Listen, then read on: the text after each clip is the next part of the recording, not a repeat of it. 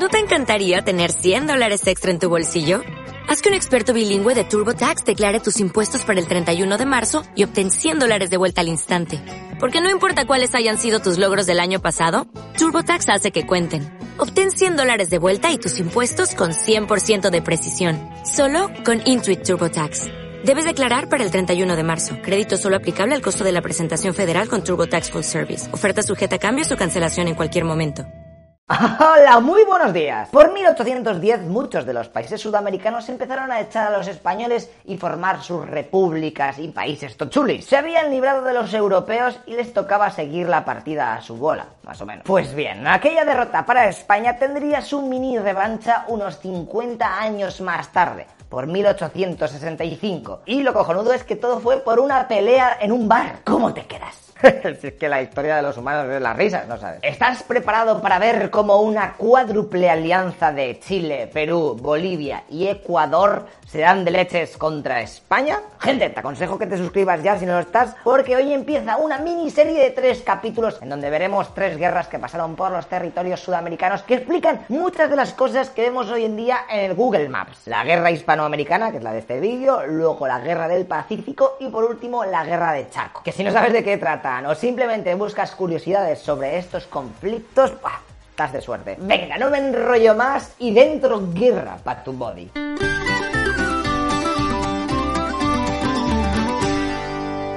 Ey, antes de nada, como no hay muchos vídeos ni documentales sobre este tema, cuando veáis este tipo de barcos así, en plan del 1500, 1600, tened en cuenta que estamos hablando de 1870, ¿vale? y los barcos de entonces eran de este palo, de vapor, con cañones un poquito más pros, ¿ok? Vamos a saber un poquito qué ocurre antes de todo el conflicto. Los países se independizan de España. La influencia de este país europeo baja a mínimos históricos y Estados Unidos y Gran Bretaña empiezan a sacar la billetera para ir haciendo amigos por el continente. ¿A cuánto me pides? A España aún le quedaban Cuba, Puerto Rico y Filipinas y aún ansiaba seguir siendo guay. Había que exaltar el patriotismo y el prestigio de España. De hecho, aquí es cuando mandamos una expedición a conquistar Vietnam, ¿eh? que te lo contamos en nuestro libro, que está guapísimo. Una portada guapísimo, es que todavía no lo tengo, pero guapísimo. Te dejo el link abajo por si quieres comprarlo, pero vamos, tanto las librerías, en Amazon, buscas historietas de España a toda leche y te sale. Pero vamos, que en términos generales, empezar una guerra siempre viene bien para distraer a la población de los problemas verdaderamente importantes, ¿eh? Supongo que Gibraltar y todo ese rollo aquí en España nos suena un poco. Es el comodín. Por aquella época, la independencia de Perú no había sido reconocida de manera oficial por España. O sea, en la realidad, claro que era independiente, pero Perú nunca quiso firmar un tratado con España, ya que consideraba ofensivo que la reina de España estaba renunciando a sus derechos sobre Perú. Oye, oye, ahí huele un poco de movida. Para más Sinri, cuando España capituló en el Tratado de Ayacucho en 1824, se dictaminaba que Perú tenía que pagar la deuda por la guerra independentista que acababa de ganar, además de todos los billetes de vuelta de los españoles hacia la península. En plan, ok, habéis ganado, tenéis vuestro propio país, pero me pagas la guerra y encima los billetes de Ryanair de mi gente. Bueno, no hay Ryanair, o sea que los barcos, venga, para la peñica, para la peñica, la gasofa. Pero claro, los años pasaban y España no estaba viendo ni un Bitcoin ya que Perú obviamente pasaba de pagar aquello. Así que el gobierno español decide enviar una expedición a la costa oeste de América para tener barcos por la zona y dar un poquito de miedo. Aunque eso sí, el objetivo principal era científico. De hecho, a esta armada se la llamó Comisión Científica del Pacífico. Lo que pasa que el ministro de Exteriores le dio órdenes secretas al jefe de la expedición, las cuales principalmente eran que tenían que proteger los bienes españoles en la región y que si en caso de movida la tripulación debía apoyar a los representantes de la corona española. En agosto de 1862 salen dos barcos desde Cádiz y cuando llegan a Río de Plata, ¿eh? se les unen otras dos fragatas. Ya los cuatro junticos siguen viajando y hacen una parada en Valparaíso, en Chile, donde todo el mundo es muy majo con ellos. Después siguen y casi un año después de haber empezado la expedición, aparcan en Callao, el puerto principal de Perú. También allí las cosas todo bien, así que las embarcaciones recogen sus cosas y se marchan a Ecuador luego a Panamá. Pero en el trayecto uno de los barcos va lento, así que le dicen que vuelva para Callao, que está retrasado toda la expedición. Ya el resto seguirán su travesía hasta el puerto final, que era San Francisco, en Estados Unidos. Agüita el pateo del bla bla ship, ¿eh? también te lo digo. Durante este trayecto, el 4 de agosto de 1863 pasó el detonante del conflicto, el llamado incidente de la hacienda de Talambo. Y estate muy atento porque es súper cute. Este es Manuel Salcedo, un tío que tiene una hacienda en la que hay plantaciones de algodón. Ok, pues necesita trabajadores, así que contrata a 269 vascos para que vengan a Perú y curren allí para él. El viaje desde España, la comida durante el trayecto y todo eso estaba pagado por el hacendado. Así que tras 92 días de travesía, 95 hombres, 49 mujeres y 125 niños, eh, para que se hagan mayores y también trabajen, pues llegan a Perú. La idea es que ya que estaban, pues se asentasen y se quedasen a vivir allí, forever and ever. Pero ya al día siguiente de llegar, el jefe les empieza a hacer la rula, ya que les dice que también van a tener que currar cosechando hortalizas y que ellos van a tener que pagar las herramientas para su trabajo. Claro, eso ya me estás cambiando las condiciones, ¿eh? Así que la cosa fue a más y el tercer día, después de haber llegado, se reúne Salcedo con el portavoz vasco. Y a punto estuvieron de llegar a las manos. Cabrón, tío, que nos has engañado, ¿eh? En la de España no nos dijeron esto. Las condiciones son una mierda. Nosotros no hemos firmado esto y además solo sabemos cultivar algodón. ¿Dónde está mi calimocho? A ver. Y el otro le responde que si todavía faltan 23 años para que exista la Coca-Cola, que es encima que os pago el viaje, que aquí se hace lo que yo digo, que bla bla bla bla bla bla. Viendo que la cosa se está poniendo calentita, Salcedo se va a un pueblo cercano y contrata a un grupo de 40 hombres armados, pagándoles 4 pesos, bebidas y tabaco. Al rato llegan a la hacienda y exigen que salga el líder vasco ese, el Marcial Miner. Claro, el resto de los españoles se ponen en medio y empiezan a darse de hostias contra los peruanos, con disparos, armas blancas y todo lo que pillasen. Resultado, dos muertos, uno de los españoles y otro uno de los peruanos que había sido contratado. Tú y estamos a 4 de agosto, ¿eh? Que habían llegado el 1 de ese mes. O sea, tres días después ha, habido todo este disposición. Ni una jodida semana y ya la han liado pardísima. Así que el juez de la zona llega allí y manda detener a varios de los colonos españoles. Toma declaración así, oh, oh, cuéntame lo que ha pasado. y dictamina que Salcedo no tiene culpa de nada y que condena a dos de los vascos como culpables de toda la trifulca. Claro, los europeos no se quedaron callados y pidieron ayuda al consulado español. Pero tampoco hacía mucha falta, porque aquí no sabéis quién acaba de aparecer por la zona. Pues la escuadra científica española del Pacífico. Y claro, aquellos barcos eran muy peligrosos. Así que la Corte Superior de Perú, que no quería que aquello se le fuese de las manos, dictaminó que la sentencia era nula y que en verdad el culpable y al que había que capturar era a Salcedo y a los hombres que había contratado. Pero luego la Corte Suprema de Justicia al rato dice que nada, nada, nada. Eh, la primera sentencia de los culpables eran los españoles, estaba bien. Bueno, bueno, bueno, ya está liada, está liada. El almirante de la escuadra española, Pinzón, mostró su queja al máximo. Y las noticias empezaron a llegar con cuentagotas a España, en donde la prensa se flipó, cómo no. Y empezó a hablar como si en Perú se asesinasen españoles ahí a mansalva. Los meses pasaron y el gobierno español decidió mandar al embajador que tenía en Bolivia, Salazar, como comisario especial y extraordinario de la reina para que se enterase de lo que había pasado. Pero ahí Perú dijo que nanay. ¿Qué mierda era eso de mandar su propio CSI, eh? ¿No os fiáis de nuestros jueces, eh, de nuestra justicia o qué? Y se negaron a recibir a aquel político. Así que este, ya que estaba en Perú, pues se fue a hablar con el almirante Pizón, que estaba en los barcos. Allí discutieron un poco sobre qué hacer. Salazar estaba muy picado y quería venganza. Y le entregó a Pinzón las instrucciones secundarias de su expedición en caso de que la paz no fuese posible. Por lo que se autorizaba el uso de la fuerza en caso extremo de atentado contra la seguridad de los barcos,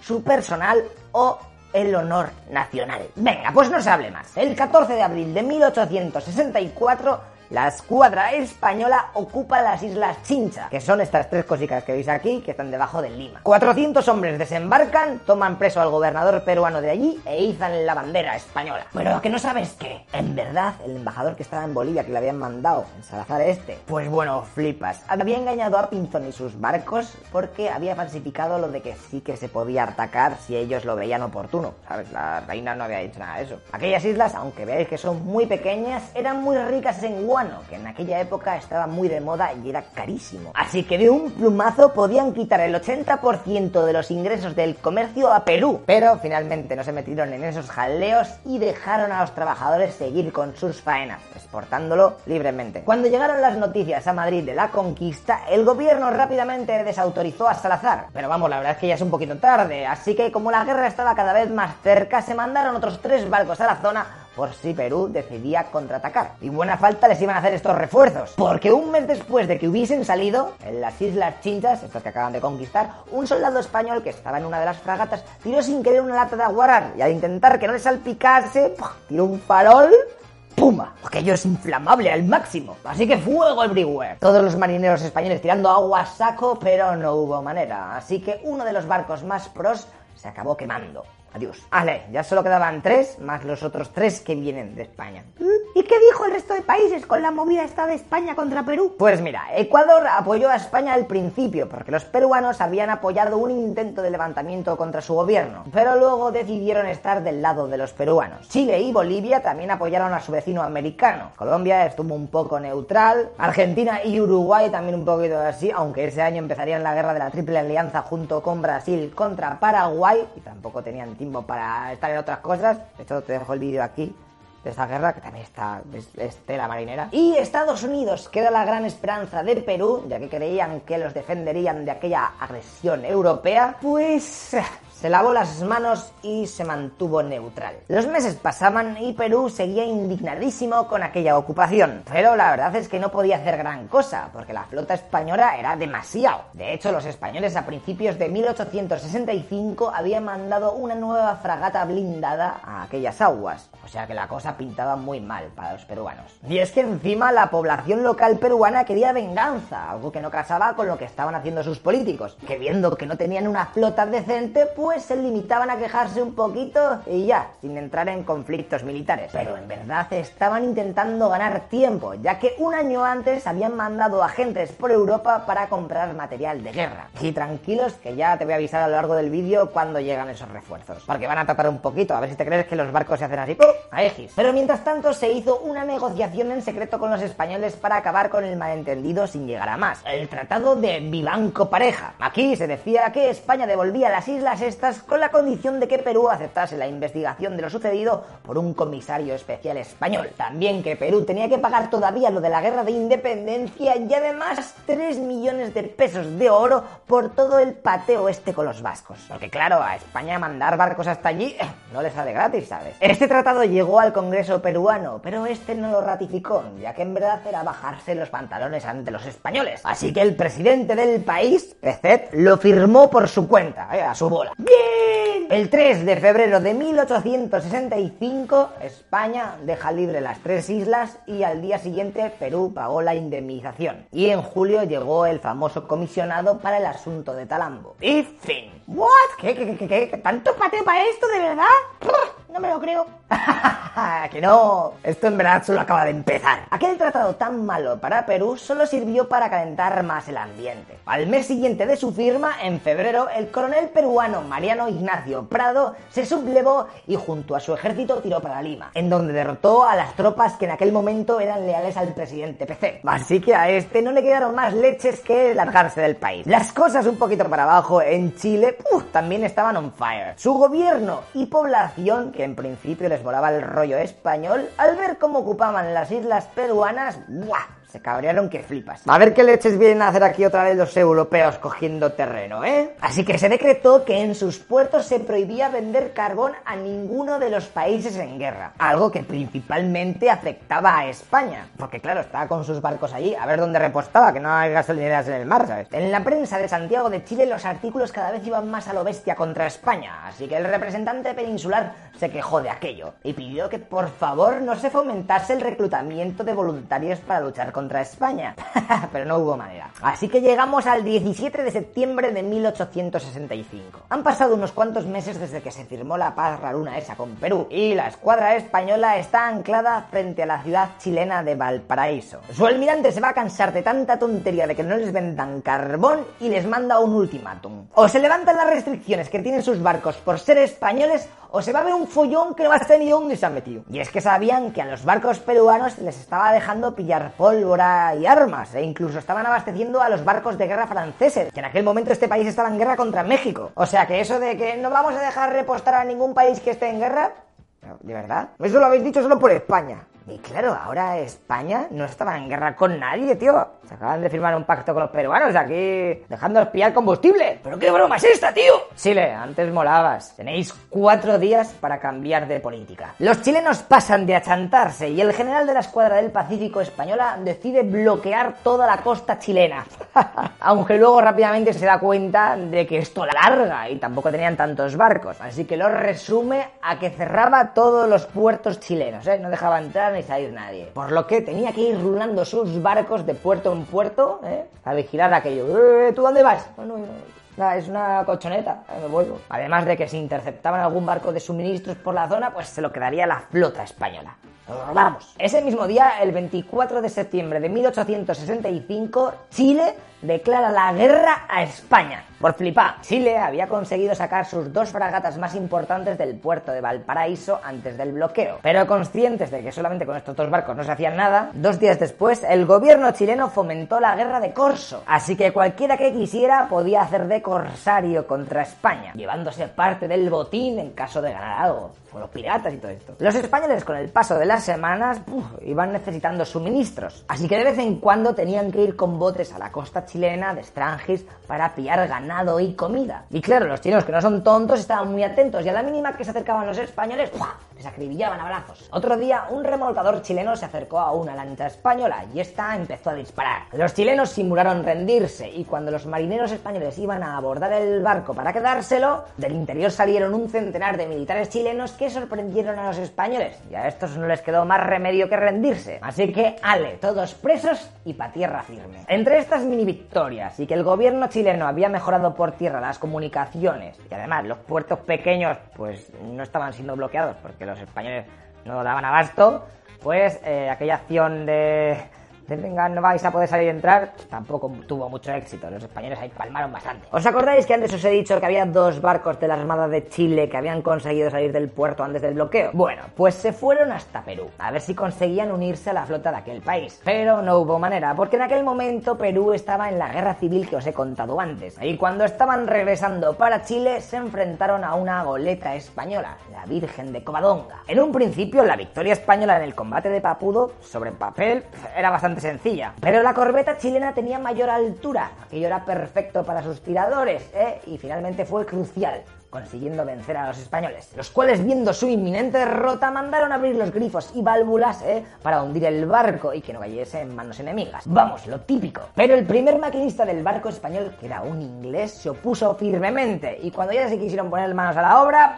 Los chilenos abordaron el barco y evitaron que entrase más agua. Resultado, 4 muertos, 18 heridos y 121 prisioneros que había palmado España. Y los chilenos con la tontería habían conseguido su tercer barco para la armada. ¡Uy, qué suertudos! A ver, si os soy sincero, tampoco es que la Virgen de Covadonga fuese un barco top. Pero aquella victoria supuso un aire fresco a la moral de los chilenos y una crisis en el mando español. Y para que te des cuenta, el jefe español de toda la Armada del Pacífico, del vicealmirante José Manuel Pareja, que había sustituido a Pinzón, que estaba antes, ante semejante fracaso optó por suicidarse. Él estaba en su barco insignia haciendo el bloqueo a Valparaíso. Se metió en su camarote vestido con su uniforme de gala, se tumbó en la cama, se puso la bandera de su barco encima y se pegó un tiro en la cabeza. El tío estaba bastante deprimido. Su padre había muerto en Chile, en la guerra de independencia, y ahora estaba viendo cómo estaba sufriendo varias derrotas contra el mismo enemigo. Así que decidió tirar para el lobby. En su testamento puso que por favor no lo enterrasen en aguas chilenas, porque obviamente hasta España como que no iba a llegar en condiciones, claro, todavía no tenían que ir volver,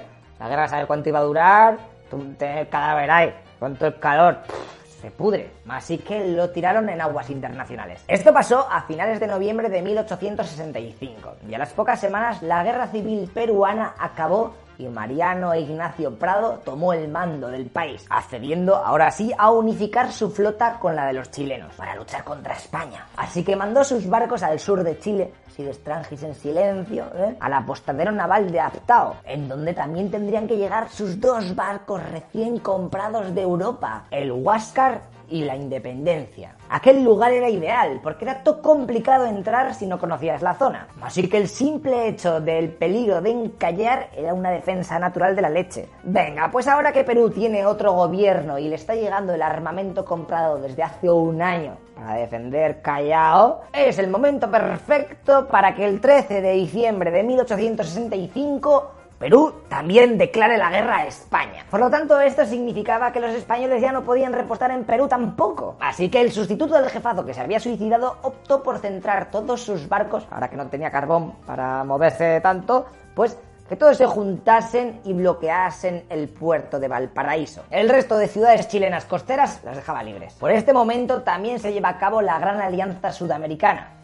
Perú, Chile, Bolivia y Ecuador se unen para luchar contra España. Aunque estos dos últimos, eh, Bolivia y Ecuador, tampoco es que hicieran mucho y se limitaron a dar suministros a Perú y Chile. Los españoles a principios de 1866 recibieron órdenes de Madrid de que no podían regresar hasta que no arreglasen aquello, ya fuese negociando la paz o por las armas. Así que como estaban cansados de estar parados delante del principal puerto chileno, mandaron a tres de sus barcos para el sur a ver si encontraban el lugar secreto donde estaban concentrándose la flota aliada. O sea, bueno, no eran sus aliados, la flota enemiga, los aliados los otros, que eran cuatro, ¿ok? Había llegado información a los Spanish de que una de las fragatas peruanas estaba encallada por allí y la habían abandonado ante la imposibilidad de poder recuperarla. Así que el resto de la flota chileno-peruana debía estar cerca. Unos habitantes de la zona señalaron a los españoles por dónde se había ido la flota y ¡chachán! Se aproxima el combate de Aptao. Los tres barcos españoles descubrieron a los otros tres de la Alianza. Esto ya parece un poco Star Wars. Bueno, que empiezan a darse de leches desde la lejanía, porque los europeos no querían acercarse, ya que no tenían cartas de navegación y tenían miedo a quedar varados.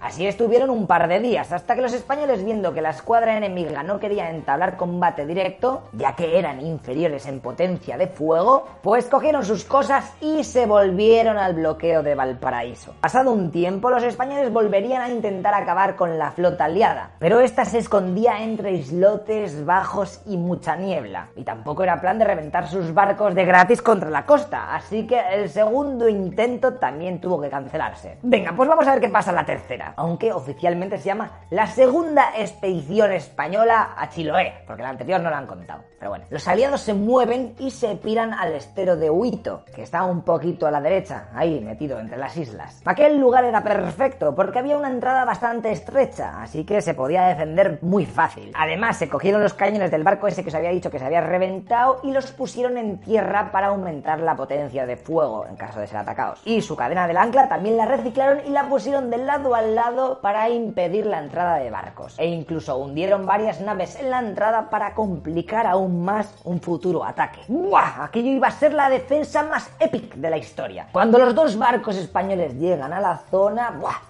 Se levanta una niebla del horror. Los marineros incluso tienen que disparar salvas y tocar la corneta para saber dónde está el otro barco. Y como no se ve ni mierda, deciden esperar en un puerto hasta que las condiciones sean mejores. Al día siguiente se acercaron un poquito más a la zona y decidieron hacer noche cerca de la costa. Lo que no sabían es que habían aparcado justo al lado de dos compañías chilenas que estaban haciendo guardia en tierra. Y es que estaban a apenas 50 metros de ellos, pero no los vieron. Así que los soldados sudamericanos se colocaron entre las rocas para esperar el momento idóneo para atacar. A las 5 de la mañana, cuando las tripulaciones españolas se colocaban en cubierta para pasar revista, ¡zasca! ¡A saco paco! ¡Pum, pa, pum!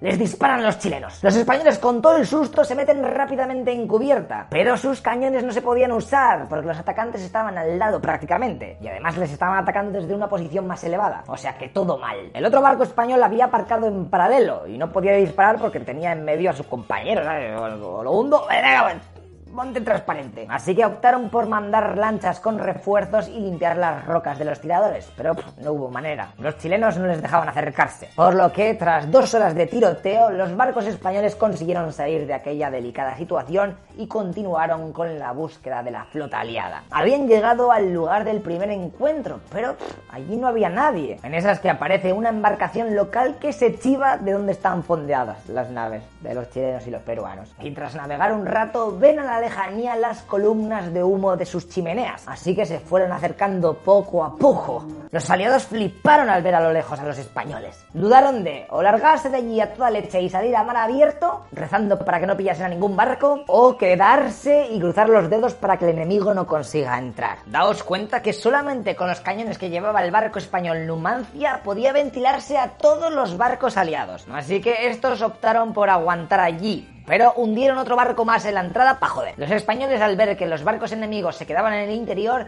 decidieron no jugársela mucho porque podía significar que el fondo no era lo suficiente profundo para que pasasen sus naves pesadas. Así que ah, ¿Sabes qué? Nos volvemos a Valparaíso, a chuparla. Una vez de nuevo delante del importante puerto chileno, los españoles exigieron que se les devolviese el barco Covadonga que se les había capturado meses atrás, y a cambio ellos levantarían el bloqueo. Se les daba un ultimátum, tenían cuatro días o si no, bombardearían la ciudad. Los diplomáticos extranjeros intentaron por todos los medios persuadir al almirante español, pero él se excusaba en... ¿Qué quieres que haga? Voy a luchar contra sus barcos y se esconden. Vengo aquí y os digo que nos deis nuestro barco y no me hacéis caso. Pues anda, iros a la mierda. Fue entonces cuando el ministro de Exteriores chilenos propuso lo siguiente. Atento porque vas a flipar, esto ya parece un videojuego. Se llevaría a la flota de ambos países a una distancia de 10 millas desde el Valparaíso y se haría una lucha naval equilibrada entre ambos países. O sea, tú pones tres naves, pues yo con no sé cuántos cañones, pues yo pongo los barcos más o menos que seamos igual. Más o menos. Y el equipo que gane, es que esto es muy fuerte porque hay gente va a morir, ¿sabes? Pues tiene la razón en sus reivindicaciones. Y el que pierda, pues se jode. Además, habrá un barco árbitro y toda la leche. ¿eh? No. Porque todavía no existía, que si no también lo metíamos. Pero vaya por Dios, el equipo español no aceptó. Principalmente porque no tenía permiso para negociar aquella solicitud y porque, imagínate que pierde. Menudo Cristo, que los penaltis son muy peligrosos, chaval. Venga, pues como allí nadie se mueve, Méndez Núñez avisa con antelación de que iba a hacer el bombardeo. ¡Atentos! Que faltan 10 horas para que lluevan bolitas de esas que revientan todo. Así que por favor, pirados de la ciudad, que luego os dan el ojo y lloráis. Él quería facilitar la evacuación de los civiles y sobre todo de los extranjeros. Claro, que imagínate que con la tontería del bombardeo matas a un estadounidense.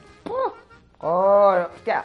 La liado muy parda. De hecho, Estados Unidos y Gran Bretaña, que tenían algunos barcos en el puerto, amenazaron con intervenir si se producía el bombardeo, porque aquello violaba las leyes de guerra al estar disparando a un puerto indefenso. Pero el almirante español dijo que él tenía órdenes y que si alguien se oponía o intervenía, se le consideraría enemigo y también lo atacarían. O sea que barcos calmadicos, calmadicos, ¿eh? Y aquí es cuando el jefe español soltó la mítica frase. España prefiere honra sin barcos a barcos sin honra. Ten cuidado porque los ingleses estuvieron a puntico de atacar a los españoles para que no hicieran el bombardeo, pero en el último momento recibieron órdenes de estar calladitos y tranquilitos. Y el comodoro estadounidense directamente no quiso asumir la responsabilidad de meterse en aquel berenjenal. Así que Echa marcha atrás, aléjate un poquito de aquí, que aquí va a llover hostias. El 31 de marzo de 1866, la fragata Numancia disparó dos cañonazos. ¡Pum! ¡Pum! Para avisar de que en una hora empezaba el bombardeo. Los barcos extranjeros se apartaron de la zona, en los hospitales, iglesias y establecimientos de beneficencia se izaron banderas blancas para avisar de que ahí había algo importante y que por favor no se disparase aquella zona. Tic tac, tic se acaba el tiempo, chavales. Se habían conseguido evacuar a 40.000 habitantes, aunque muchos otros se quedaron creyendo que al final, pues los ingleses y estadounidenses actuarían y no se llevaría a cabo el bombardeo. Además de que habían retirado los cañones del puerto para evidenciar más si cabe que el puerto estaba totalmente indefenso. ¡Clas!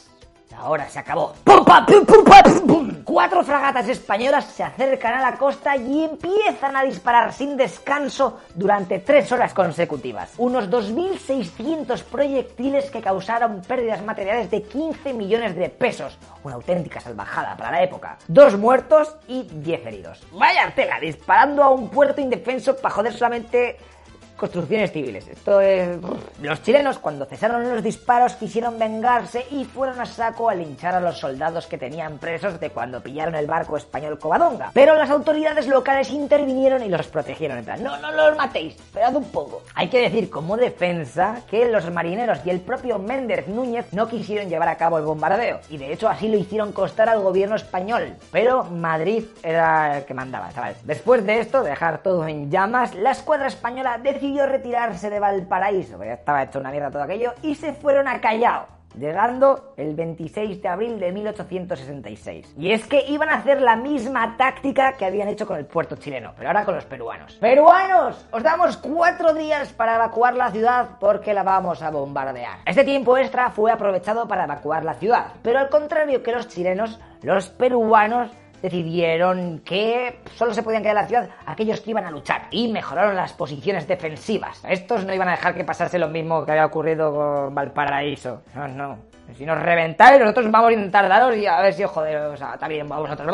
Cuando se acabó la fecha límite, los barcos españoles hicieron lo mismo. Se acercaron ya a las 12 de la mañana empezaron con el bombardeo. Al tercer disparo efectuado por el Numancia, desde tierra los militares peruanos decidieron abrir fuego, ya que esperaron a que empezasen los españoles para así justificar su respuesta. Las baterías del norte del puerto empezaron a disparar a los barcos españoles, y fruto del entusiasmo, las baterías del sur, que aún estaban ocultas, ¡bah! pues también abrieron fuego, a chuparla. Los peruanos ahí gritando, ¡Españoles, aquí os devolvemos el tratado del 27 7 de enero, que es el que os había dicho que había servido para llegar a la paz, pero que luego propició la guerra civil peruana. Bueno, pues con toda la adrenalina ahí disparando a fuego contra los barcos, ningún proyectil impactó en las naves españolas. Y es que dar con esas cosas tan gigantes es bastante chungo. Y si tenemos en cuenta que se tarda alrededor de 20 minutos en recalibrarlo y volver a disparar, pues, pues, menuda liada, pollito. Los peruanos intentaron lanzar un barco suicida para ver si jodían algún barco español, pero el intenso fuego hizo que tuviera que volver para puerto. Las balas de los cañones iban y venían de un lado para otro. En esas que a los 45 minutos de haber empezado este jaleo, un disparo de uno de los pocos barcos que tenían los peruanos allí anclados hizo blanco en el Numancia, con toda la potra de afectar al jefazo español Méndez Núñez, el cual intentó aguantar en cubierta. No, estoy bien, si no, solo me han rozado. Pero finalmente cayó por la gran cantidad de sangre que había perdido. Pero es que esto no es todo, porque a otra de las embarcaciones españolas, a la Villa Madrid, ¿eh? que se puso en posición de seguir disparando, y en esas que desde una torre le disparan un proyectil que da en la base del tubo de vapor. ¿eh? Este cede y se cae sobre la cubierta. Resultado, 13 hombres muertos y el barco inutilizado. Ya no se podía mover. ¡Madre mía con los peruanos! ¡Si tienen aimbot! A reportaditos mi arma. Rápidamente otro barco español consigue remolcar a este fuera de la zona de tiro. Media hora después de este evento, una buena noticia para los españoles. Un impacto sobre los sacos de pólvora de la Torre de la Merced hace saltar aquello por los aires. 41 peruanos mueren, entre ellos varios importantes mandatarios del gobierno. Tampoco es que duraría mucho la alegría para el bando ibérico, ya que el barco Berenguela, que había cogido la posición del Villamadrid, que le había caído todo esto y se había tenido que enviar, pues, mira, ya me pongo yo en tu sitio. Pronto recibió dos impactos que a punto estuvieron de mandarlo al fondo del mar. De hecho, tuvieron que mover los cañones del lado y taponar las vías de agua con colchones y todo lo que había a mano, porque es que si no se iba a pique. La nave ladeada consiguió retroceder poco a poco, no sin antes rechazar la ayuda de una corbeta británica que estaba cerca viendo los fuegos artificiales. Y los guiris que estaban comiendo palomitas, hostia, que es un barco, vamos a ayudarles. Que no vayamos, ¿no queréis? Bueno, pues a vuestra puta hora, nosotros seguimos aquí.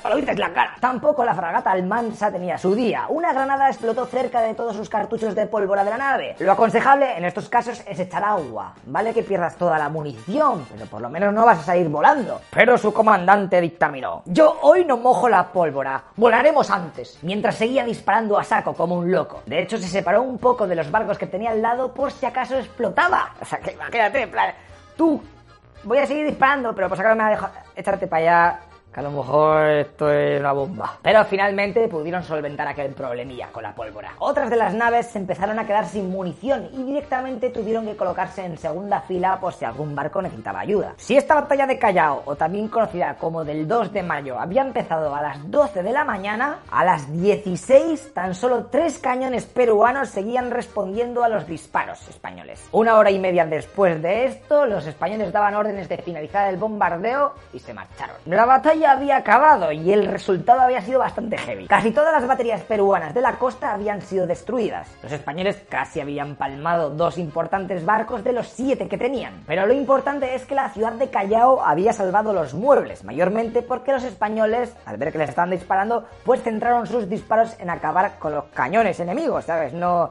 reventar la ciudad o cañones. Bueno, primero acabamos con los cañones y luego ya la ciudad. Pero claro, dio mucho tiempo aquí con los cañones, pues dije, venga, ya, si no tenemos munición, ya por culo la ciudad. A chuparla. Respecto a las bajas, los españoles sufrieron 43 muertos. Y el bando peruano pues, tampoco se sabe muy bien porque no se registraban esos datos. Pero échale que se calcula que fueron como el doble de los españoles. Después de este combate, la escuadra española se dividió. Unos barcos fueron a Filipinas, en aquel momento era española, para habituallarse y desde allí tirar camino a España. Así con la tontería dando la vuelta al mundo, si lo piensas. Y el resto bordeó América y se fue por la zona de Uruguay y Brasil. Más que nada por si acaso llegaban ahora los refuerzos de los barcos chilenos y peruanos y a ellos les pillaban sin munición ni nada. Por lo tanto terminaron en el puerto de Montevideo a la espera de dos nuevos barcos que habían mandado desde España para reforzar la flota. Pero espera porque a puntico estuvieron de liarla que flipas. Porque cuando estaban abajo del todo, eh, iban a pasar por el estrecho de Magallanes, decidieron cambiar de ruta y pasar por el Cabo de Hornos. Pues por esa decisión de mierda se salvaron. Porque justamente en aquel momento, fíjate que el tiempo como ese, en aquel momento estaban cruzando los nuevos blindados peruanos comprados a Gran Bretaña, Huáscar e Independencia. Por ahí, por lo de Magallanes. y si se llegan a ver, seguramente, fijo, fijo, los de Perú hunden los barcos, o por lo menos se los quedan, porque vamos, tenían las de ganar a saco. En este momento ambos bandos estaban reponiendo sus fuerzas, ¿eh? los aliados ya con toda su flota junta en Valparaíso, y además que los peruanos habían fichado a marineros y oficiales estadounidenses para manejar sus barcos con mayor eficacia, pues estaba la cosa bastante empatada. Fíjate que los españoles consiguieron pillar de churro otra corbeta comprada a los ingleses que hizo escala en Madeira, y justamente por allí se encontró con una de las nuevas fragatas enviadas desde España que estaba vigilando para que no llegasen nuevas embarcaciones a Chile o Perú. Así que la corbeta Tornado, que había sido comprada por los chilenos, tuvo que rendirse en mitad del Atlántico ante su imposibilidad de hacer frente a una tripulación formada. Se habían pillado el de Seur con el barco, no vale, tío, no, venga, anda, toma el barco, para ti, gratis. Fíjate que curioso que esta captura fue en 1866 y obviamente los españoles se quedaron con el barco. Pues la nave esta siguió en activo hasta que durante la Guerra Civil Española fue destruida por la aviación franquista en el 38. ¡Madre mía, está todo relacionado, chaval! ¿Crees que te estoy hablando de una guerra sudamericana y de Dorpúa? Sale Franco. Tu cara. La cosa siguió bastante tensa mientras ambos equipos se mejoraban las stats, pero finalmente en 1871 se firma en Washington un armisticio indefinido entre España, Bolivia, Chile, Ecuador y Perú. Después, en 1879, España y Perú firmarían un tratado de paz. Ese mismo año caería otro de paz con Bolivia, cuatro años después con Chile y al año siguiente, en el 85, con Ecuador. ¡Madre mía, gente! Que esto tenía un final feliz. ¡Uh! ¡Que se ha acabado! Bueno, feliz han bombardeado cosas, ya ha muerto mucha peña, pero se ha acabado por fin. Bueno, eso de que se ha acabado... Porque este conflicto tuvo bastantes consecuencias, my friend. Perú había conseguido ya consolidar su independencia, pero eso le había costado a saco de dinero, porque los barcos de guerra que había comprado Topros pues no se pagaban solos. Así que su deuda aumentó al máximo. A Chile el conflicto le valió para rearmarse y modernizar su flota, algo que le vendría al pelo para la guerra que se avecina. Chan, chan, porque esto no se ha acabado. Pero tranquilo que te voy a contar eso en el próximo vídeo. Pero vamos, que tampoco le salió barata la tontería, porque había perdido casi toda su flota mercante. Además, el odio hacia todo lo español fue en aumento al máximo. La cultura de este país, de Chile, se quiso desvincular totalmente del país europeo, y hasta se creó la Academia de Bellas Artes para sustituir a la Real Academia Española, la RAE. También desde Santiago de Chile apoyaron intensamente y con dinero a saco los movimientos independentistas cubanos, ¿eh? para que la isla dejase de ser española y todo el hate. Y España, pues, sacó cero de beneficio con esta guerra estúpida. Imagínate el dineral que se gastó en mantener la flota tan lejos de casa. Además, no sé si te acuerdas, pero por esta época, con el reinado de Isabel II, O'Donnell y toda esta gente, pues hubo una grave crisis económica en el país. Es por esto que este evento se podría considerar uno de los gérmenes que agitó a la población al ver la ineptitud de sus gobernantes, que dos años después de acabar el conflicto, en 1868, haría estallar la Revolución de la Gloriosa, con la que se tiraría del trono a Isabel II. Y se buscaría en un catálogo un nuevo monarca. A mí este me gusta. Venga, Amadeo de Saboya, ven. Lo que pasa es que este no aguantó mucho y terminó abdicando al ver el cachondeo de país que tenía que gobernar. Así que finalmente terminaríamos con la instauración de la primera República Española, la cual sería otro despiporre con un intento de hacer un país federal. Ahí todas las provincias haciendo lo que les salía del pene, no, que esto es mío, no, que yo voy a mi bola. O sea que con la tontería podemos decir que esta guerra hizo que España fuera una república. Así, más o menos. Muy más, muy, muy menos que más pero más o menos. De todas maneras, en el periodo este de la Primera República en España, es que fue un desastre, tío. Se intentaron meter todos los DLCs del tirón, ¿eh? Y claro, la gente se volvió lo que Demasiadas misiones, tío. En fin, una guerra que no sirvió para absolutamente nada, solo para tirar vidas y dinero en ambos bandos, nos va a llevar al siguiente vídeo. Porque aunque hayamos visto cómo Perú y Chile se habían aliado para jugar juntos la partida, la cosa entre ellos no va a ser tan bonita. Y encima los chilenos se habían dado cuenta de que el ejército de sus aliados, de los peruanos, pues tenía grandes carencias, indisciplina, les faltaba material, falta de preparación. Y había un cacho de terreno por ahí en donde Bolivia estaba poniéndose muy tontita con las limitaciones de su zona costera. Así que si quieres saber qué va a pasar a continuación y por qué Bolivia a día de hoy no tiene playa ni salida al océano, te espero en la Guerra del Pacífico, que tienes el link aquí abajo, ¿eh? Y hazte Patreon, aunque solo sea por todo el pateo que llevo aquí. Llevo casi dos horas. Venga, tíos, hasta luego, loco Pixas.